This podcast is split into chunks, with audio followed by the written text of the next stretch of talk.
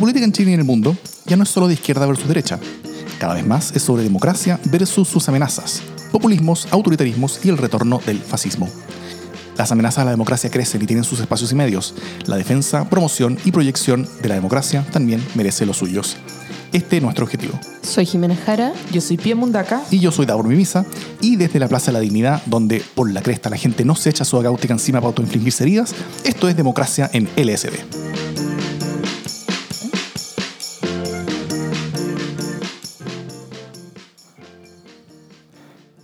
Luego del acuerdo de itinerario constitucional de la madrugada del 12 de noviembre, parte de la derecha ha buscado excusas para intentar evitar una nueva constitución.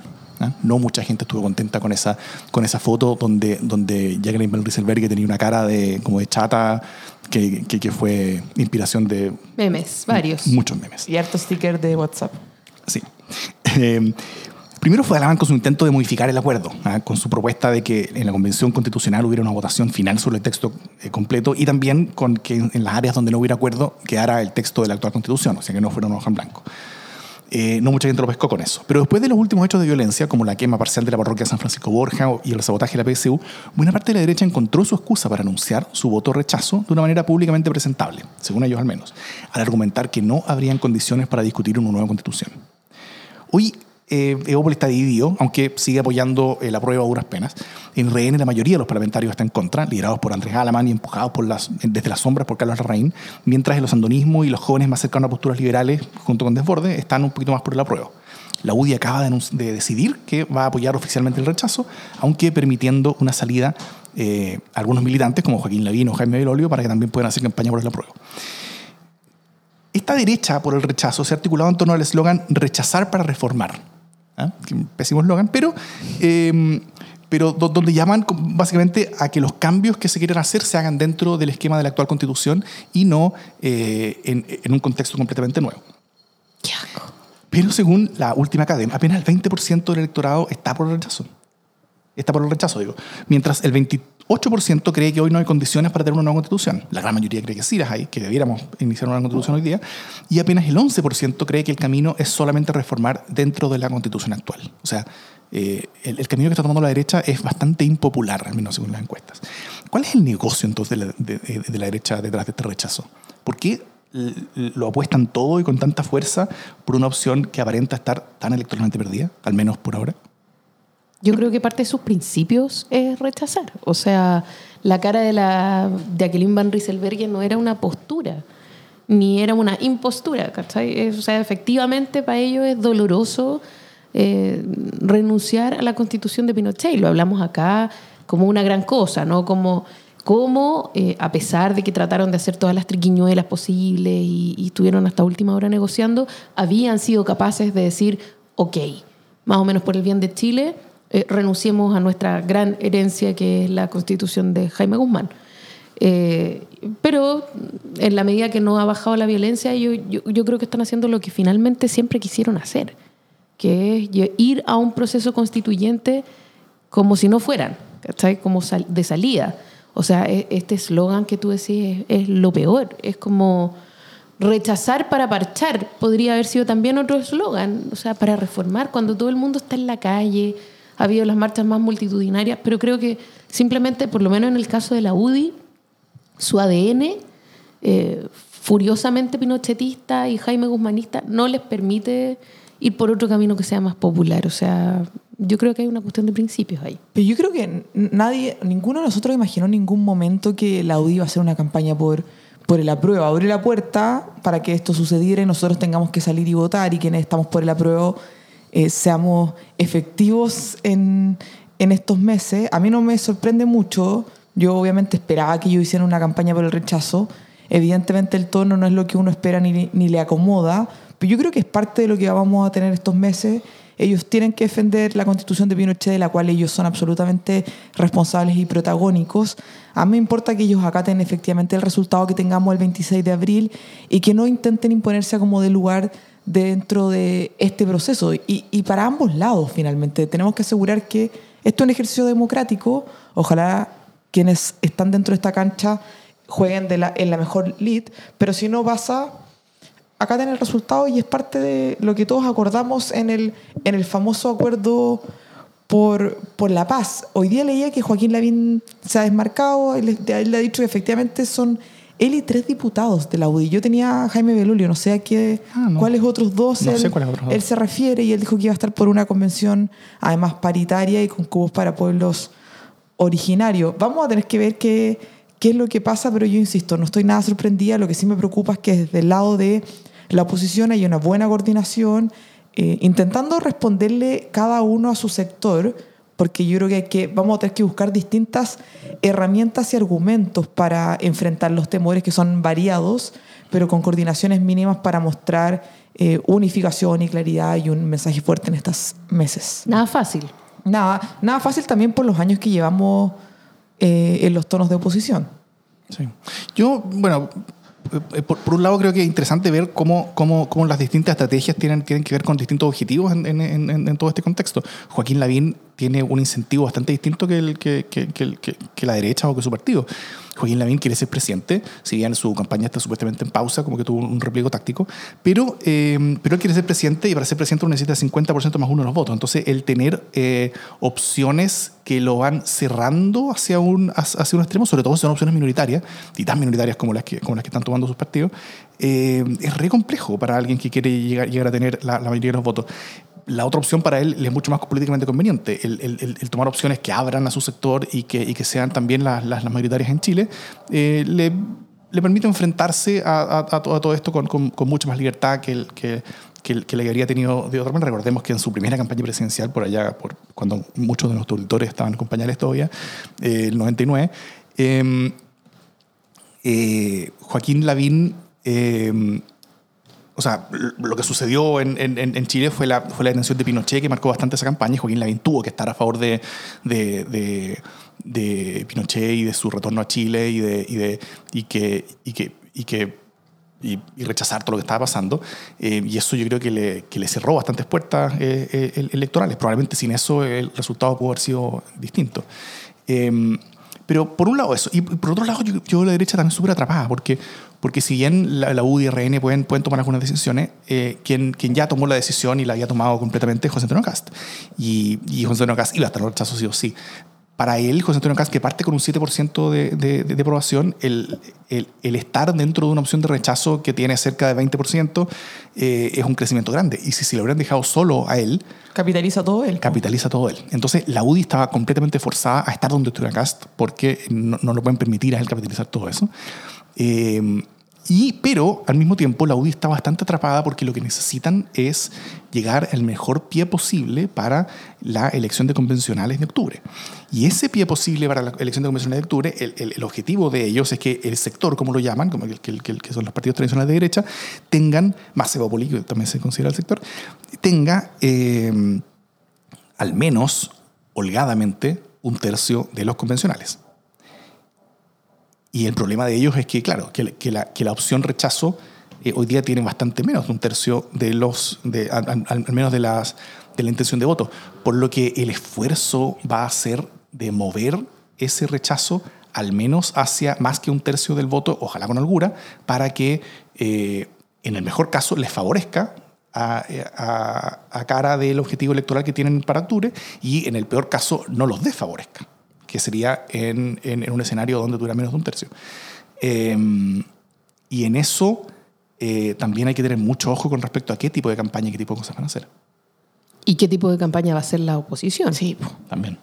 Porque, o sea, yo he visto ya dos videos que andan circulando. Uno tiene que ver como con la, el de la mesa social, no sé si lo han visto, que es como un, un comercial en la playa, eh, que básicamente entierra la, la, la, constitución de Pinochet. Esa es la mesa social del paraíso.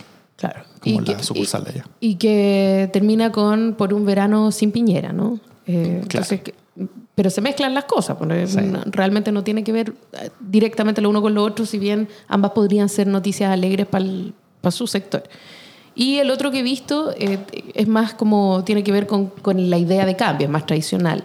Entonces, va a ser complejo centralizar unos ciertos mínimos en las campañas sí. y eh, tener distintas campañas que pidan distintas cosas de la Constitución o que digan distintas, eh, distintos principios respecto del por qué se vota A o B, va a ser súper complejo y confuso. Pero yo creo que puede ser hasta bueno que porque hay motivaciones variadas y críticas que pueden ser distintas, entonces puede ser bueno que haya eh, diversificación de la manera en la que igual uno quiere disuadir a, la ciudadanía sobre lo, lo, importante que es cambiar la constitución y sobre convención y mediante convención constituyente, pero yo sí creo que tiene que haber algo mínimo ordenador, reconociendo la diversificación de públicos que nos permite llegar a un electorado mayor. Entiendo que ayer hubo una reunión entre los cuatro comandos, porque tenemos el comando del Partido Comunista, el comando del Frente Amplio, el comando de Convergencia Progresista, que es el PPD, el PS y el Partido Radical,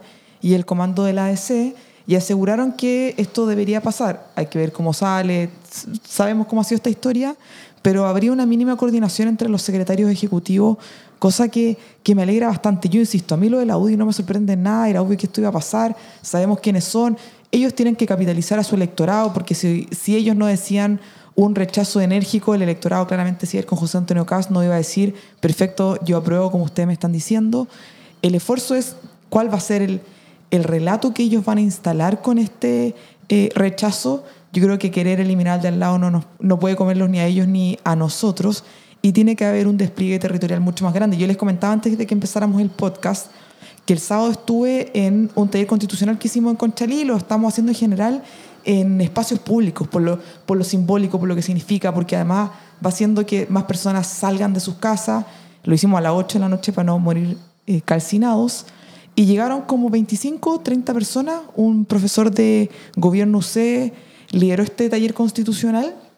De hecho, había un bautizo en la esquina del frente y un invitado terminó sumándose y nos dijo, levantó la mano y dijo, oigan, yo estaba en el bautizo acá al lado, este no es mi barrio, pero caché que estaban en esto y el nivel de, primero, desconocimiento, por supuesto, y segundo, de temor es muy preocupante y, grave para quienes nos importa que esto, que esto salga bien. Y, el temor ya no es solo podemos ser Venezuela, que ese es como el, el clásico mito que está instalado y que uno tiene que ir a enfrentar, pero el temor está súper asociado al ánimo de violencia y la certeza que la gente quiere tener en su vida. Alguna, una señora decía que le habían comentado que si es que había plebiscito iban a incendiar toda la FP. Por supuesto, eso es un nivel de angustia para cualquier persona enorme, entonces no quería sumarse, no tiene tantas ganas de expresar lo que está pasando, y eso puede ir permeando muchísimo más de lo que uno imagina. Finalmente, la desinformación es lo que más eh, le hace la campaña al rechazo. Totalmente. ¿no? O sea, lo que uno necesita es, es, que la gente efectivamente tenga certeza. Y además hay una gran dificultad de estar tratando de dar certeza de que se puede construir una mejor democracia cuando todavía eh, hay resabios de violencia y hay focos de violencia en algunos lugares, ¿no?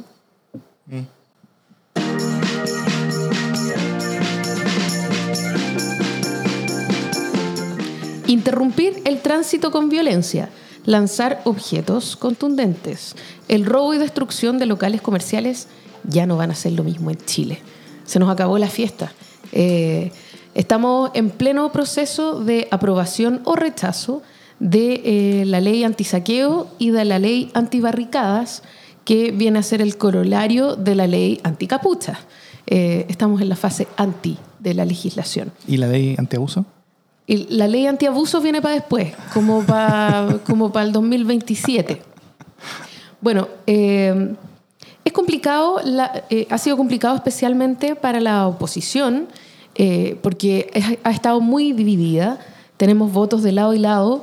Y bueno, los que tradicionalmente han constituido el, el Partido del Orden, por decirlo de alguna manera, eh, Insulsa, Arboe, votaron a favor de estas leyes.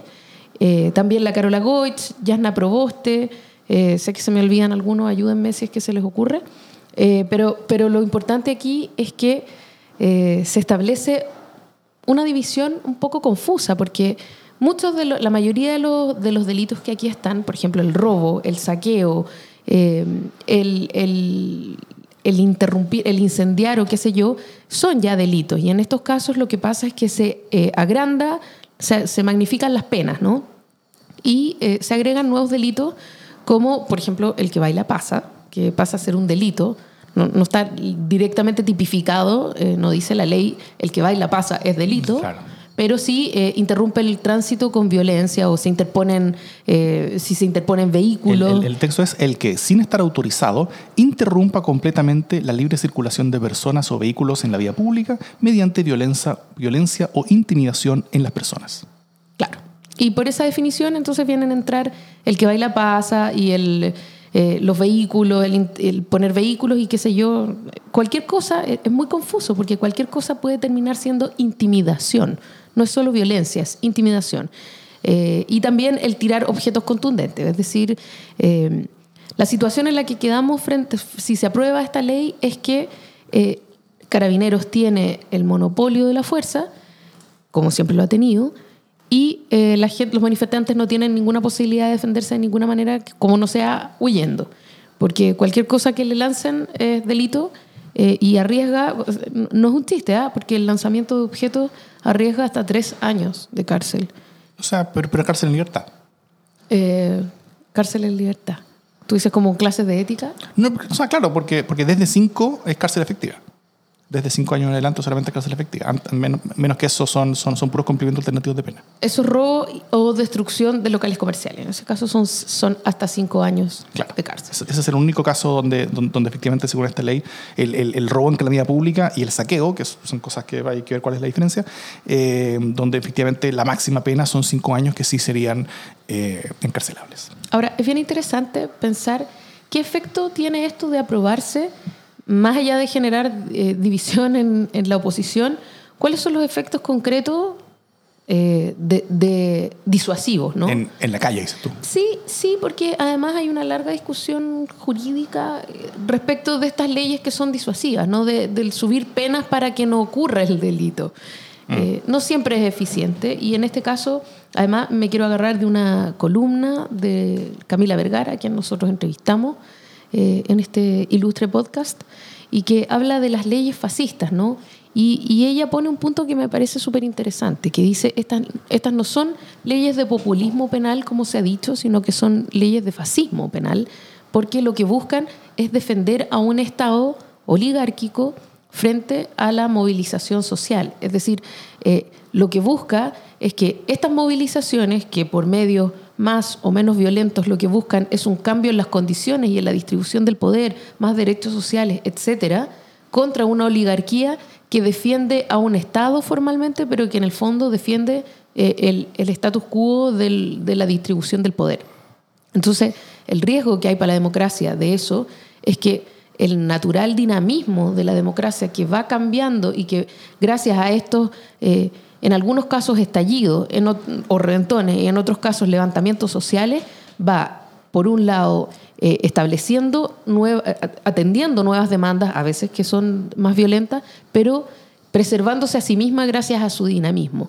Con estas leyes lo que tú haces es eh, establecer un cierto inmovilismo, porque en la práctica solo las movilizaciones pacíficas son las que son eh, aceptadas. Y ya sabemos que gracias a las movilizaciones pacíficas no pasó nada.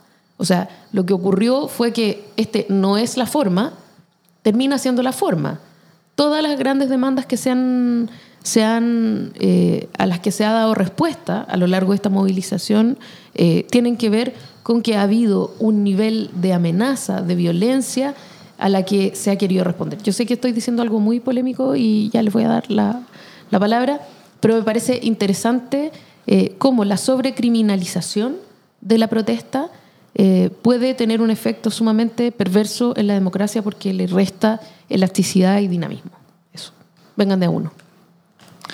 Eh, o sea, sí, en, en- en buena parte es cierto. Sin, sin el componente de violencia probablemente no habríamos visto nada de esto. Y sin el componente de violencia y de respuesta violenta de parte del Estado, no habríamos tenido más de un millón de personas acá fuera de mi casa. También. Eh, o sea, so- so- son ambas violencias las que han estado aumentando, no solamente la, la- la- la violencia de cierto componente de la, de- de- manifestación social, sino que también, eh, sino también la, la- la violencia pública y como rechazo y como reacción a esa violencia pública, buena parte de la manifestación eh, eh, social ha, ha- ha crecido, se ha alimentado y se ha transformado en una cosa con un impacto político mucho mayor al que nadie imaginó, yo creo, cuando todo esto comenzó.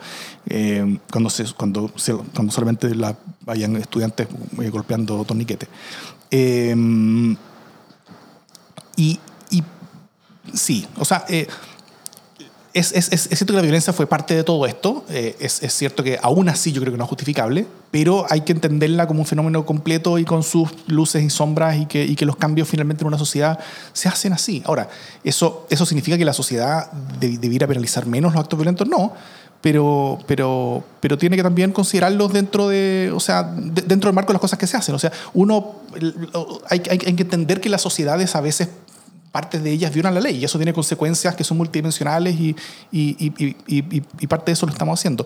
Yo lo que veo con estas leyes no es tanto el impacto en la calle realmente, o sea, puede haber algo eh, en, el margen, pero la, gran mayoría de estas cosas están tipificadas como, como delitos de, de otras maneras. Exacto. Eh, esto, esto es más bien una ley con un objetivo político. ¿ah? Más, es mucho más político que orden público, es el objetivo político de, de, poder amenazar y golpear a la, a, la oposición, de poder eh, ordenarse en torno a algo práctico, ordenar un discurso como de seguridad pública en torno a algo práctico que permita dividir a la oposición, que permita lograr eso. Y también como tal, yo creo que va a ser de impacto limitado porque debido a que esto ya se está, que probablemente se está aprobando, si bien ahora parece que va a ir a comisión mixta, porque la Cámara de Diputados no está muy de acuerdo con lo que hicieron en el Senado en, la cosa fina, eh, algo de, esto se va a aprobar eh, y, una vez aprobado como que el tema ya se ha terminado. Bueno, el Frente Amplio dijo que lo va a llevar al TC. Sí, pero ahí, ahí, no lo veo mucho futuro, la verdad. Eh, pero también tienen, tienen, derecho a hacerlo. Y parte de la posición eh, yo creo que aprueba justamente para eso, o sea, para que no se le pueda acusar de cómplice de la violencia, ¿ya? Porque, porque no es una acusación muy honesta al final de, ser cómplice de la violencia porque uno no quiere aprobar este tipo de leyes que finalmente no hacen ningún, que no, que no hacen mucho efecto en la calle y en, y en la vida real. Eh, y, y, pero, pero acusaciones como esas, si bien no son tan honestas, pueden ser algo efectivas, sobre todo... Son efectivas en el contexto en el cual estamos exacto, hoy día. sobre todo ante la falta de condenas firmes a actos de, actos de violencia callejera muchas veces de algunas partes de la oposición. Entonces, la suma de la falta de condena más el voto de rechazo a estas cosas permite instalar ciertos discursos y relatos que tienen que ver con, con, con instalar una cierta complicidad con la violencia que no es tan real. Eh, la la pregunta que yo tengo es dónde está la agenda legislativa de la oposición sobre violencia policial para acusar al oficialismo de estar a favor de la violación generalizada de derechos humanos, a falta de duras y explícitas condenas de ellos mismos a la violación de los derechos humanos en la acción policial del día a día. Sí, pero eso va a entrar en un juego de de qué lado del ejercicio de la violencia vas a estar tú.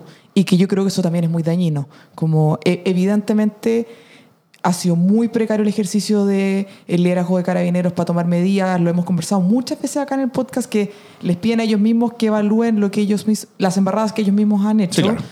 Pero por otro lado también ha habido violencia callejera que nada tiene que ver con la legítima protesta social. Así es. Y no podemos hacer el juego al oficialismo de, bueno, tú quieres criminalizar a los manifestantes y yo voy a criminalizar a los carabineros para que empatemos a quién criminaliza a quién. Es que, es que, es que, eso yo creo que puede ser muy riesgoso. Es que yo creo que no se está criminalizando a los manifestantes porque, porque quienes cometen delitos ya están criminalizados. hay, hay, delitos ya que existen. Sino que a, lo, que a lo que se quiere hacer es, es, es, ensuciar a la oposición con esa criminalización. O sea, sí, es construir un relato que en política se, se, usa mucho. Es involucrarlos a ellos, claro.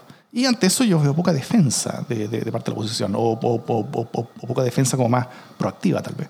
Porque finalmente lo que se construye es quiénes están o no están con la ley anti-saqueo eso es lo que queda más o menos instalado ciudadanamente. Claro. Pero, pero eso va a terminar en un par de semanas, cuando haya ley anti-saqueo, se termina y se acabó. Y listo, fue.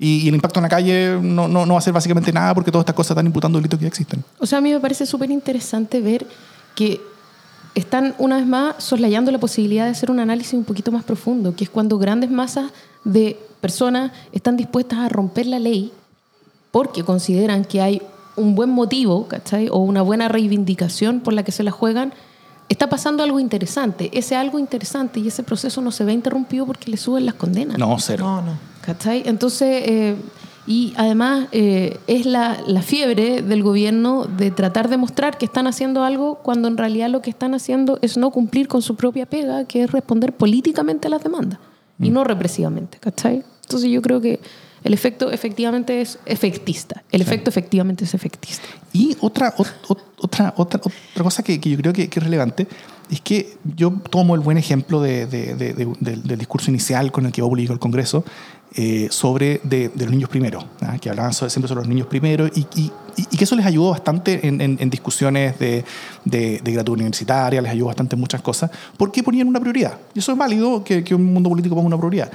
Eh, ante todo esto, también lo podría poner una prioridad. Y uno se pregunta, ¿Dónde está, tal, como decía eh, al, principio medio en broma, pero, pero lo voy a decir bastante en serio, ¿dónde está la agenda antiabusos? O sea, las personas salieron a la calle y, la violencia eh, ocurrió en la calle por una serie de, de- de abusos y situaciones que son bastante impresentables democráticamente y que hay bastante poder político para cambiarlas, pero no se están presentando, no se están cambiando. O sea, has- hasta dónde el lobby que hay por detrás está siendo mayor que la fuerza de las personas en la calle.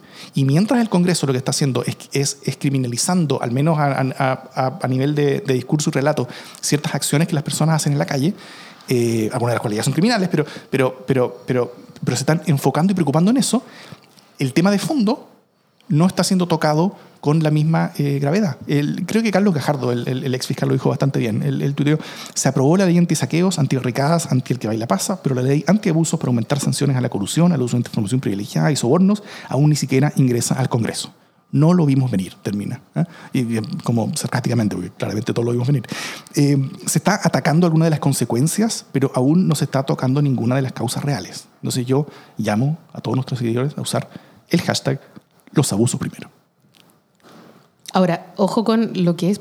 Yo estoy de acuerdo. Y además usaría el hashtag todos los días de la semana. Pero acuérdate cómo se les cayó en la cara a los de los niños primero. Porque pasamos de los niños primero a estos pendejos delincuentes, eh, criminalicémoslos como sea. Es cierto, pero, pero intentemos que la oposición no, Los abusos primero. no abuse tanto entonces para que, para que sí pueda usar el hashtag los abusos primero. Y no solamente la oposición, todo el mundo y ciudadanos que lo que quieren ver es que el mundo político enfrente las causas antes y primero que las consecuencias, ojalá, porque no es menos urgente el abuso generalizado que está ocurriendo en Chile eh, que ciertas consecuencias ya criminalizadas que existen en la calle. Yo algo de eso traigo cuando al final del programa hablemos de las buenas noticias sobre lo de la agenda de ley antiabuso. Yo insisto en que los saqueos, la violencia y todo lo que hemos visto tiene que tener una respuesta clara de rechazo, efectivamente, y eso no se puede mezclar con eh, el derecho legítimo a manifestarse pacíficamente, pero creo que son dos discusiones eh, separadas. Si eso le metemos en las embarras que se han matado- mandado los carabineros, esa es una tercera discusión que la hemos tenido muchísimas veces acá y yo creo que estamos todos súper alineados en la condena enérgica, que no solo muchos nosotros, sino que también todos los informes internacionales que el mismo Estado ha solicitado. Pero si uno va mezclando las discusiones, al final todo es bastante engorroso. Un último tema con respecto al- al- a, a toda esta ley y al tema de los saqueos en particular es la noticia de que, y las consecuencias de la noticia que ayer sacó CIPER. ¿ah? ¿Recuerdan a Karim Chaguán, el concejal RN? Hijo de un histórico alcalde de La Galera y, y, y actual core de su padre, y primo del senador Chaguán, en tercer El grado. saqueador. El saqueador. Él estuvo involucrado en, en saqueos en La Calera, y eso se supo porque su teléfono ya estaba intervenido porque estaba siendo investigado por la policía por sus nexos con, narco- narcotráfico local. Qué bonito. Qué lindo, ¿no? Qué bonito, lindo, sí. Qué bonito. Eh, pero ayer Ciber publicó que su relación con el narco iba más allá que simplemente los narcos locales y el tráfico de drogas de la galera, ya que estaba involucrado con Pedro Melo Cartagena, que él era líder de una banda que cayó en 2011 en la Operación Ballena. ¿Ah? Esas, no- esas operaciones policiales con nombres grandilocuentes, Gigantescas, claro. como la Operación Océano, la Operación Ballena. Eh, hay, hay un tema parece. Operación Moby Dick. Claro. Donde se obtuvo una intervención, o sea, como, que, como, como- como se detuvo, perdón, una inter- internación de 211 kilos de cocaína boliviana. Al parecer, Chaguán, este concejal, le entregaba autos a este narco a cambio de droga. Droga que era pesada en la misma automotora que tenía este concejal, eh, para que estos automóviles fueran utilizados en delitos. Y además, luego utilizaba este concejal sus influencias locales, familiares y de cargo, para que los vehículos incautados por delitos de drogas quedaran solamente registrados como incautados por infracciones de tránsito. Mm. Entonces, esto habla sobre un par de cosas. Primero, es un nuevo nexo entre el gran narcotráfico y la política. Y eso es duro. ¿ah? Y ahora afecta a RN. Antes muchos habían hablado sobre el PS y San Ramón, ahora esto está afectando a Renovación Nacional. Ahora sabremos si el gobierno y, la clase política en general, la ciudadanía, se toma en serio realmente esta, esta relación entre la política y el narcotráfico como para hacer condenas similares, eh, o si solamente las condenas eran por conveniencia política cuando era el caso del PS.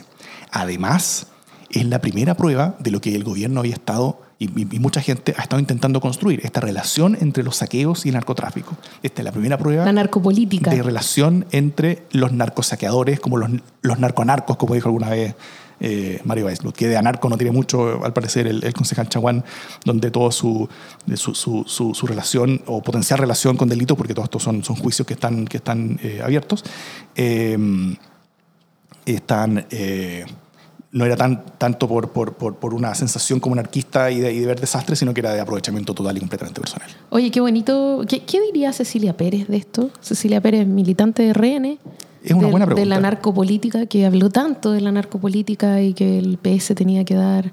Perdón, pero. Es tu La, momento. ven- la sí. venganza Dale, es dulce. dale, es tu la momento. venganza es dulce. Quiero escuchar a la ministra del Deporte hablar De- sobre el tema. Despliégate, Jiménez. Yo solo, después de la pasada de cuentas de la Jime, eh, necesaria y justa, estoy La contigo. es un plato que se sirve frío. Eh, antes de pasar al siguiente tema, y dado que hablamos de la, la violencia anoche, en Renca hubo hechos muy, muy violentos. Atacaron el comercio local, atacaron la comisaría, eh, destruyeron paraderos, semáforos, eh, señaléticas, etcétera. Y todo eso va generando un nivel de tensión y de polarización dentro de los mismos barrios y las comunidades que nada contribuye a la movilización social que hemos vivido en estos meses, que nada contribuye a la posibilidad del plebiscito, que nada contribuye al legítimo deseo de construir un país más justo. Si no somos claros en condenar todos esos actos de violencia y desmarcarlos de las demandas sociales, aun cuando yo comparto lo que decía la Jime, que los niveles de violencia que hemos visto son interesantes de por qué están pasando. En, como lo interesante tiene que ser objetivo de estudio, más no un espacio ni de justificación, ni de entendimiento, eh, ni de valoración para lo que estamos viendo en nuestro país.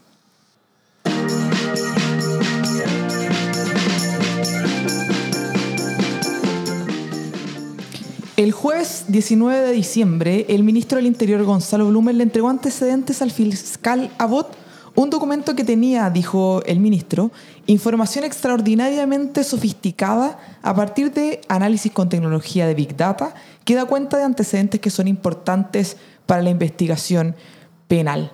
Luego de hartas semanas de buscando justificar la invasión extranjera, la responsabilidad extranjera, nos vimos involucrados en un informe, no nosotros por supuesto, nosotros como país y ciudadanos, un informe de Big Data que establecía la influencia de extranjeros en la agitación social, que hacía un análisis de redes sociales, que hacía responsable hasta Ismael Serrano, eh, a Gary Medel, a Claudio Bravo y a los jóvenes seguidores del K-pop.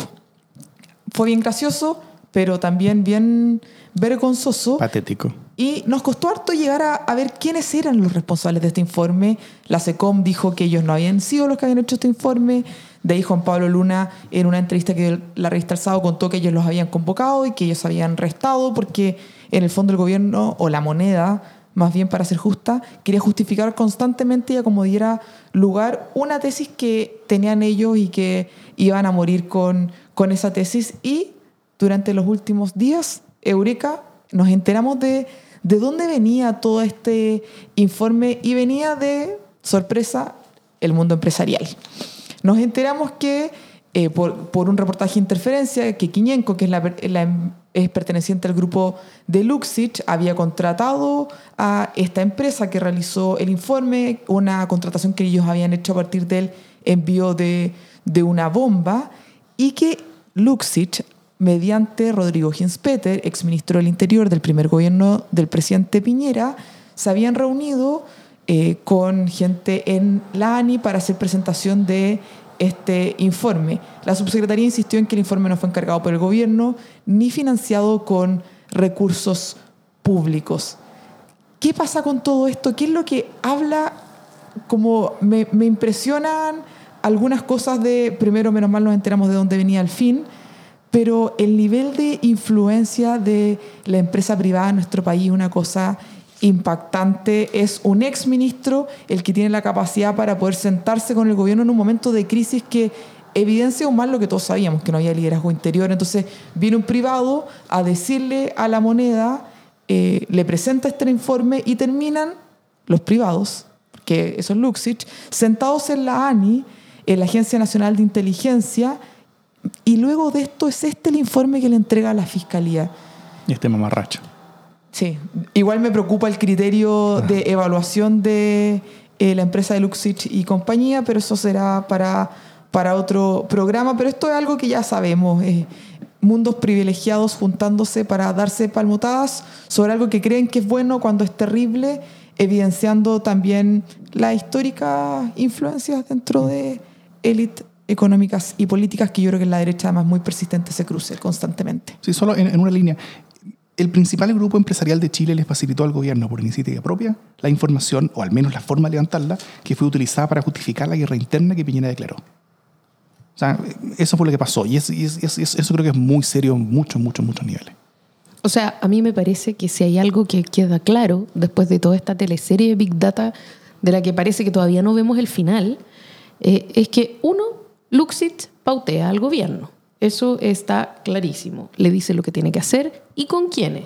Y, chuta, eso habla efectivamente de una relación perversa entre la política y los negocios, que es lo que venimos tratando de desterrar hace rato y que le hace pésimo a la democracia. Y dos, eh, una empresa le vende al gobierno información de fuentes abiertas. O sea, información pública es vendida al gobierno a precio que no, o, es entregada al o gobierno. le regala, al parecer. o El, le gobierno sigue diciendo que ellos no, no, que no, no, pagaron, pero algún- alguien le pagó a ellos para que generaran este informe Big Data. Y este informe es tomado en serio, o sea, este es un informe de fuentes abiertas que es tomado en serio por la ANI y que la ANI no podría haber generado por sí misma. Eh, a mí me parece que habla de la precariedad de la inteligencia, de la precariedad del Estado y de la perversión de las relaciones entre el Estado y los privados que, que me parece que hay que eh, examinar mucho más en detalle que la anécdota, ¿no? O sea, efectivamente es un informe que vale nada, pero es un informe que de haber sido más contundente y menos mamarracho, eh, habría generado a lo mejor ciertas alarmas y está totalmente gatillado por, por un interés político y económico. Y eso a mí me parece que es sumamente grave. Mm, Sí, bueno, el recorrido del informe, al, al- al parecer, eh, eh, según, según, según las cosas que sabemos y según como los espacios que no han sido explícitamente desmentidos por las partes, eh, es que fue pagado por, por, por Luxich dentro de un contrato que tenían por esta empresa y ellos elaboraron este informe, se los entregaron a, a, a Quiñenco, Quiñenco lo ve y, y- y- y lo encuentra... pareció súper bueno y lo encuentra suficientemente interesante, no solamente opinando que tiene cierto valor, sino que además tiene tanto valor que lo van a presentar al gobierno. El gobierno lo encuentra tanto valor que... eh, Eso me preocupa. Se lo entrega al lo- Ministerio Público. Que, que es- o sea, pri- pri- pri- primero se lo entrega a la ANI y, y, y- la ANI no la analiza. Eh, la ANI, al parecer, o sea, ahí, ahí- ahí- ahí no sabemos cuánto valor en sí le- la, la ANI le entregó, porque la ANI mucho no ha hablado de esto, eh, pero el gobierno le entrega esto al Ministerio Público, encontrando ta- tan- tan- tanto valor. Eh, y la primera institución de Chile que, que, que, que agarra esta cuestión y dice, oye, pero esto es un mamarracho, fue básicamente el Ministerio Público, diciendo, bueno, nos entregaron una cuestión con fuentes abiertas que, realmente no... Y, y que... Y y y que, y que no dice ningún delito, ¿ah? como, como que no habla sobre ningún delito, entonces como que no sepa qué nos pasaron a esta cuestión, básicamente dijo el, el- el fiscal nacional diciendo, ¿qué cresta me entregaron? ¿Ah? Y fue la primera persona en toda esta cadena de, de grandes baluartes chilenos, el, el- o sea, el holding del principal grupo empresarial de Chile, el gobierno de la República, eh, eh, to- tomando un- un- una, un- una información completamente ridícula y considerándola seria y considerándola útil cuando no lo era. Simplemente el Ministerio Público tuvo que estar ahí para, para, pa- para poner un poco de racionalidad en este cuento. O sea, gracias a Luxich llegó un informe que sostenía, daba argumentos, se supone, argumentos para comprobar la tesis de la moneda. Que la Sí. moneda no generó nunca. Era la tesis que la moneda estuvo intentando construir, fabricar, eh, eh, convocando para ello a muchos cientistas políticos, a muchos eh, an- an- analistas de datos, diciéndole esto es lo que yo quiero comprobar. Y nadie se lo hizo porque todos dijeron que comprobar eso es, es- es una burrada lo que tú estás pidiendo. Y, pero encontraron un, informe por ahí que ya existía que les, que, que- que- les supuestamente les entregaba cierto pie político para decir que algo así había porque ellos tenían un informe que se lo indicaba. Pero lamentablemente para ellos el contenido del informe se supo, se, se- se conoció y se demostró que no indicaba tal cosa. O al menos no la demostraba en ningún caso.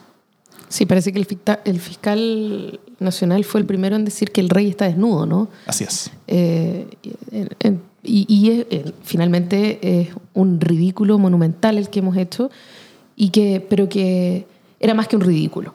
O sea, habíamos, nosotros nos preocupamos por quién lo había pagado, lo que finalmente era una tontera comparado con lo que verdaderamente ocurrió, ¿no? Sí, y a- además, si es que alguien de nosotros lo hace en sus espacios laborales ridículos, vergonzoso, patético, pero no es. Estamos hablando de quienes tienen el liderazgo de nuestro país. Entonces eso ya deja de ser, además de ridículo, es profundamente irresponsable y preocupante para todos los otros temas que tiene que enfrentar cualquier gobierno. ¿En las manos de quién estamos, Dios mío? O sea, el- realmente la, la- la economía, la empresa, el gobierno, la política está en manos de personas que creen que esto es una cosa seria. Por eso yo tengo fe en la escuela de guerrillas de acá. Eso pu- puede quedar dentro de tus buenas noticias del final del año. claro. Eh, ten- bueno, una última relación que me gustaría hacer en, en este tema es, es que Luxich no es primera vez que está metido en cosas más o menos similares. ¿ah?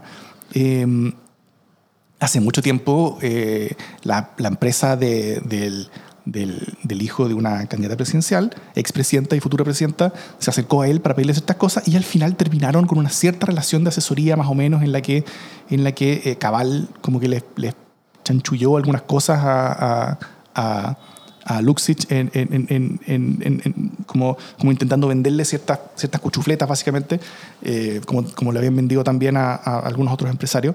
Y ahora también como que le están vendiendo eh, como tonteras. Creo que, creo que esto habla de criterio. Esto habla sobre, sobre criterio, sobre, sobre credulidad, sobre, sobre la seriedad con la que las personas se enfrentan a la realidad y sobre la, al final la, la poca profundidad y poco y, y, y con, con- con- con la que quienes tienen autoridad, sobre todo económica en Chile, eh, eh, están viendo la realidad. Y también, ¿qué queda la pregunta hasta, hasta cuál es la asesoría que tienen? O sea, están rodeados de puros yes men que le dicen que sí a cualquier tipo de, de idea y ocurrencia que tenga o a cualquier relación libre que haga y- y no rodeados de personas que le digan y, que lo conecten con la realidad, porque está bien, se, entiende que un gran empresario no, está, no puede estar conectado con la realidad porque una persona que vive como en otro, eh, eh, eh, está bien, pero debiera ser su responsabilidad estar rodeado de personas que sí estén conectadas con la realidad, cosa que lo bajen, cosa que le, que, le digan, eso no, esto esto no es serio, esto es un chanchullo, esto es, es, mula, no tomes en serio esto, esto no está diciendo lo que tú crees que está diciendo, pero, pero al parecer no existe eso en la élite chilena. Y, yo creo que esa es, bueno, creo que es buena parte de la razón por la cual estamos metidos en todo esto. Y ojo que la clase empresarial involucrada en todos los temas políticos explícitamente no es un modus operandi clásico de los países. En general, nosotros tenemos una élite económica que le gusta mucho explicitar y meterse y involucrarse en temas de política cuando no debería ser así, no es normal, no es que todas las élites en el mundo funcionen de esta manera. Hay una línea que constantemente ha sido no respetada y que de repente nos haría muy bien empezar a diferenciar. Sí, yo lo único que me, me parece increíble es que realmente alguien tuiteaba ayer, se ha demostrado que los grandes empresarios compran cualquier wea.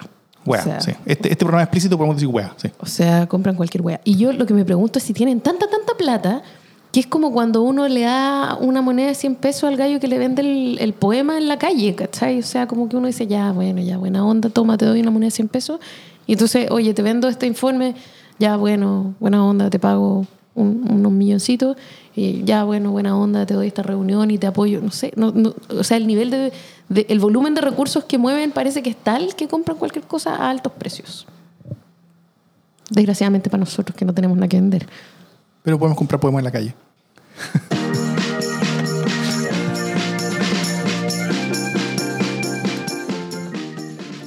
Antes de entrar en las buenas noticias con las que cerramos tradicionalmente este programa, ¿cómo, cómo te fue, Jime, con, con la conversación con Camila Vergara? Que fue nuestra primera entrevista, eh, como la, la primera edición de este uno a uno que esperamos eh, sea, sea cada vez más regular en, nuestras semanas, cosa de tener un complemento de entrevista en profundidad con alguien que nos ayude a entrar en un tema, eh, además de este panel de tres personas que eh, sea permanente. Fue una conversación intensa y subversiva, diría yo. Súper interesante lo que plantea la Camila como de, cómo debería llevarse a cabo, cómo debería complementarse el- el proceso constituyente. ¿no? Y rica la experiencia también de conversar uno a uno, que, que es la idea de que vayamos mostrando distintas perspectivas. Entonces, Así es. eh, en, la, en la suma de la parcialidad de las perspectivas esperamos dar eh, una mirada intensa de la democracia. Exacto. Y a todos nos hace bien un poquito de subversión en nuestras vidas. No mucho, tal vez, pero un poquito. Entonces esa es la primera buena noticia, ¿no? Em, tengo más buenas noticias, pero por favor, adelante. pide. Yo tengo una. Hoy día apareció una noticia que me alegra mucho, además me enorgullece. Académicos presentan proyecto para sancionar delitos económicos multas de hasta 22 millones de dólares a personas de altos ingresos. ¿Por qué el hasta? Siempre me he preguntado eso. ¿Por qué todas las multas tienen tope? Cuando sabemos que los gallos le dieron mismo 21 millones de dólares. Voy a seguir relatando esta noticia. ¿eh? La iniciativa está patrocinada por un grupo transversal de diputados del oficialismo y la oposición. Y el próximo lunes la propuesta se votará en general en la misma instancia en la que se expone este miércoles. La instancia está conformada por Antonio Bascuñán, Héctor, Hernández, González Medina, Fernando Londoño, Javier Willenman, Verónica Rosenblut, Magdalena Sandón, Soledad Kraus y el secretario ejecutivo de la comisión, José Pedro Silva. Es un buen avance, lo hablamos al principio de qué está pasando con eh, los delitos de cuello y corbata. Todos sabemos que las, eh, las sanciones han sido en general bastante desiguales propias del clasismo de nuestro país y los delitos de cuello y corbata han, han sido tratados con bastante amor, lo que no le pasa a los más pobres en Chile. Así que este es un buen avance y además sido una instancia que ha sido patrocinada por los diputados del PS, de RN, de RD, de Bópoli, la DC. Así que bien. Buena noticia. José Pedro Silva trabajaba en el Ministerio del Interior, yo Así creo, es, muy en el amigo gobierno, mío. En el gobierno de Michelle Bachelet. Por eso me enorgullece. Lo conocí también, muy simpático. Eh, yo tengo también una súper buena noticia. Estoy, rompiendo mi tradición y ¿Estás además estoy no dice? En este caso, a diferencia de otros en No, los que las buenas noticias terminan siendo trágicas, Tengo miedo. me mediqué adecuadamente y tengo esta buena noticia que es indudable e incuestionablemente una buena noticia. Ley de identidad de género, juzgado de familia aprueba primera rectificación de nombre y sexo registral a un menor de edad. Buena noticia. Es una súper buena noticia porque eh, recordemos que el pasado 27 de diciembre entró en vigencia la ley de identidad de género que permite eh, a mayores de 18 años, o sea, todavía hay una, una ley, o sea, un, un- un tema por resolver con los menores de edad, cambiar su nombre y sexo legal con un trámite relativamente rápido en el registro civil.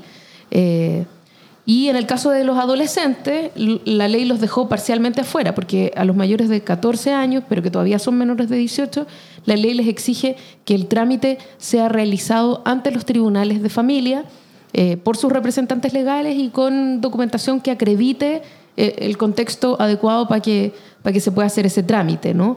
Y bueno, entonces lo que pasó ahora es que efectivamente el Poder Judicial está acogiendo eh, esta nueva ley en vigencia y un menor de edad va a poder cambiar su nombre y su sexo registral. Y me parece que eso habla de la apertura de nuestra sociedad y de una justicia mínima para quienes tienen derecho a definir su propia identidad. Me parece una súper noticia. ¿Es una buena noticia o no? Es. Bien, bien. ¿Viste? Hoy sí.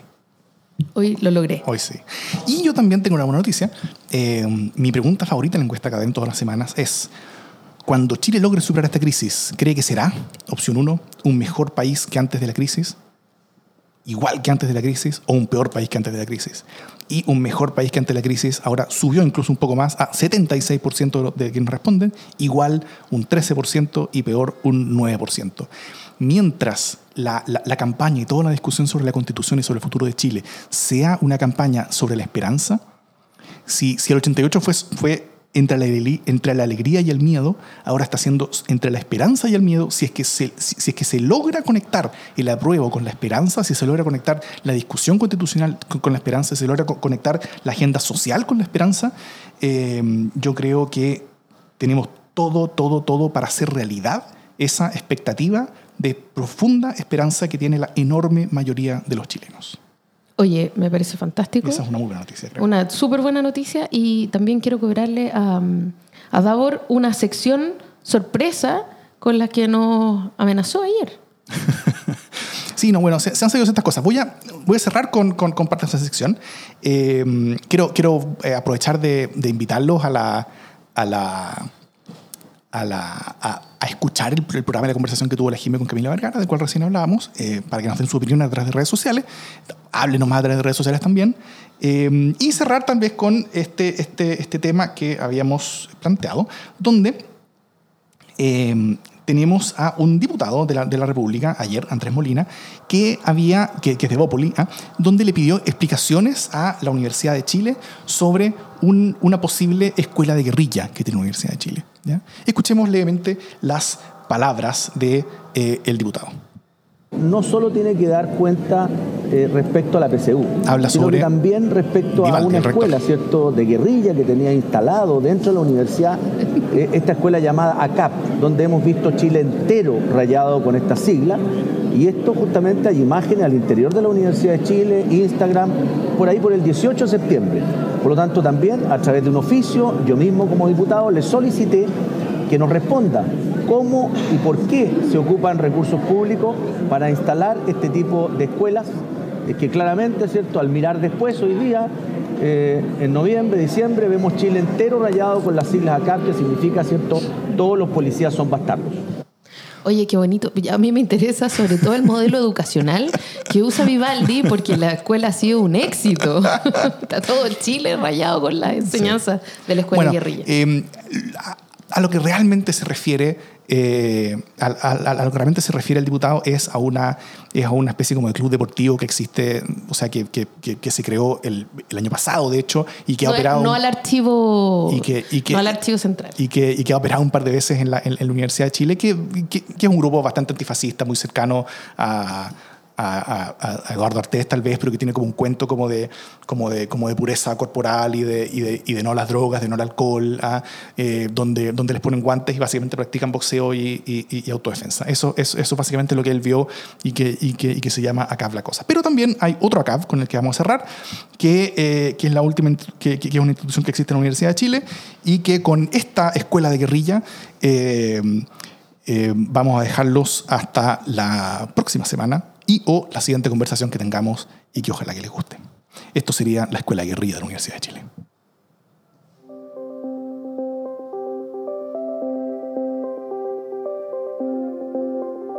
El Archivo Central Andrés Bello de la Vicerrectoría de Extensión y Comunicaciones de la Universidad de Chile nace el año 1994 uniendo a la herencia de la antigua Biblioteca Central de la Universidad, el archivo fotográfico, el taller de imprenta y encuadernación y el laboratorio de conservación y restauración de papel.